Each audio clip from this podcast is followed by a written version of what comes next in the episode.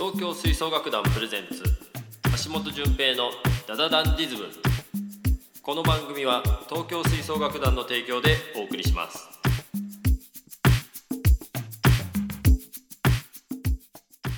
こんにちは打楽器の橋本純平です。東京吹奏楽団プレゼンツ橋本純平のダダダンディズム。第4回目のテーマは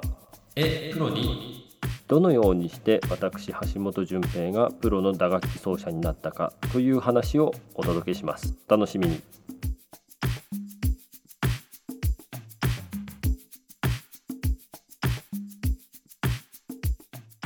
前回は「来た打楽器」をテーマに高校の吹奏楽部で初めて打楽器と出会った話についてお話ししました。それまで中学ではユーフォニアムチューバと来て高校で打楽器を始めた初心者の僕に基礎からきっちりと教えてくれた先輩のありがたさの話をしていきました。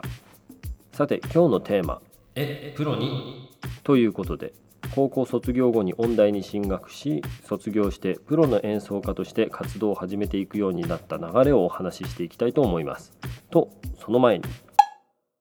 最近はコロナの影響でずっと家で過ごしていて演奏会のお仕事もできないのでオンラインレッスンをできるように準備を整えたり自粛要請のため学校に通えず楽器で練習ができない人向けに参考になりそうな練習動画を撮って Twitter に投稿したりしていますこちらにご興味がある方はぜひ私の Twitter アカウント JP 橋本アルファベットで JPHASHIMOTO で検索してみてください。何せ今は時間だけはたっぷりとある生活をしているので練習だけでは飽きてしまうというかちょっと手持ち無沙汰になってしまうので何か他にできないかなと思って思いついたのが中華鍋を再生しようという。試みです。どうやって中華鍋を再生するかというと真っ黒な鍋をとにかく紙やすりで銀色になるまで削るという作業を繰り返すのです。油が固着していたりする場合は削る前にカスが炭化するまでコンロで熱するといいのですがもしチャレンジしたい方は安全に十分注意を払ってくださいね。今回私は思いつきだったので家にある紙やすりのみで作業を行ったのですがスチールウールやクレンザーを使うと手作業での効率もいいかと思います。さらに楽したいよっていう方は電動ドリルや車のボディを磨くためのポリッシャーにヤスリをつけるアタッチメントがありホームセンターで購入できますのでそれを使うことをお勧めします。その他の詳しい工程は長くなるので省きますが興味のある方は是非調べてトライしてみてください。綺麗になると気分もいいし単純作業は無心になれますよ。作業を終えてその時の様子を Twitter にアップしたのですがそこで驚くことがあったんです。なんと関西の打楽器奏者の方も僕と同じ日に同じ作業をしていたことを Twitter に上げてたんですよ。すごくないですかこの偶然。中華鍋を何時間もヤスリで削るという行為がもしかしたら工作や楽器のメンテナンスを行うことの多い打楽器ならではの職業病なのかもしれませんね。打楽器に限ったことではありませんがミュージシャンには凝り性の人多いですからね。鉄鍋を育てるという行為にロマンを感じてしまう。これがダダダンディズムなのかもしれません。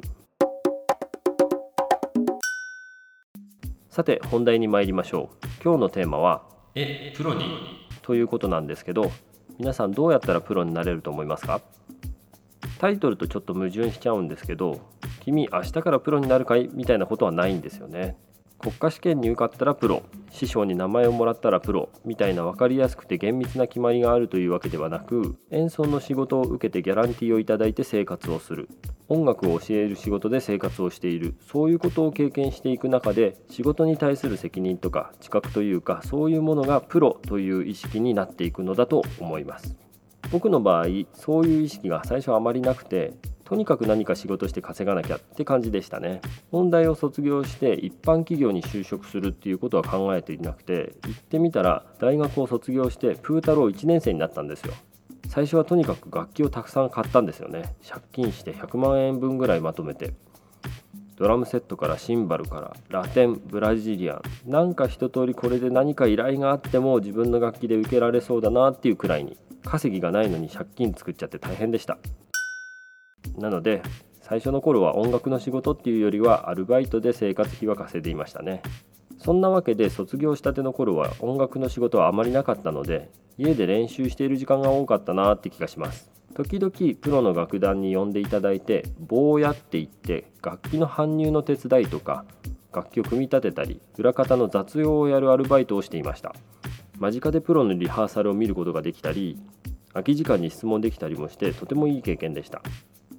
初めてプロとして舞台に上がったのはいつかなって考えたんですけどこれは現在所属している東京吹奏楽団が初めてだったと思います。東京吹奏楽団に入団した時に楽団員として名前が出ますからプロという感覚は一層持たなくてはいけないんだって思いましたね。あそうそう。東京吹奏楽団は東水という愛称で呼ばれていますので皆さんぜひ東水をよろしくお願いします。東水との出会いは2008年だったと思うんですけど今でも時々テレビで放送されている芸能人格付けチェックっていう人気番組ありますよね。あれに出演するんだけどお前出れないかって自分の先生から連絡をいただいたのが初めて経験したプロの楽団での演奏でした。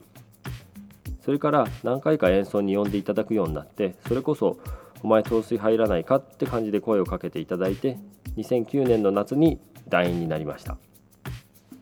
糖水の第一印象は、まあ、これ言ったらみんな怒っちゃうかもしれないんですけど年齢層が高いなって思いました。卒業したての PayPay がベテランの方々に囲まれて演奏する緊張感がありましたがまたその逆にすごく陶水の団員の方々気さくで演奏する雰囲気が温かかったのを覚えています。さて今回私橋本淳平がどのようにしてプロとして活動を始めていったかという話をしていきましたがお楽しみいただけましたでしょうか？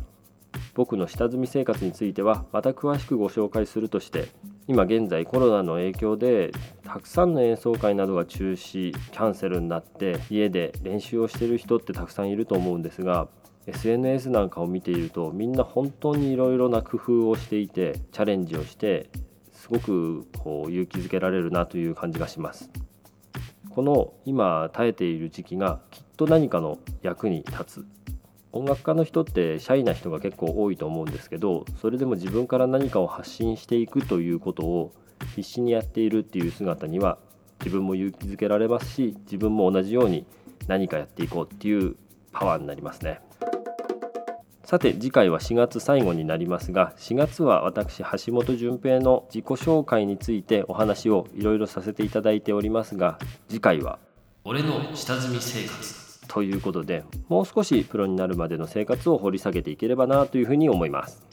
お楽しみに。皆さんから質問今後展開されていくコーナーへのリクエストを受け付けています。面白い吹奏楽部顧問自慢。うちの部活の変な習慣。おすすめラーメン情報。最近あったこと。そしてタイムリーな自粛生活についての体験談。おすすめな過ごし方などお待ちしております。メッセージの受付は東京吹奏楽団公式ツイッターアカウントアットマーク東水1963アットマーク TOUSUI1963 東京吹奏楽団公式ツイッターアカウントアットマーク東水1963アットマーク TOUSUI1963 まで DM をお待ちしています。それではまた次回をお楽しみに。お相手は橋本淳平でした。ごきげんよう。この番組は東京吹奏楽団の提供でお送りしました。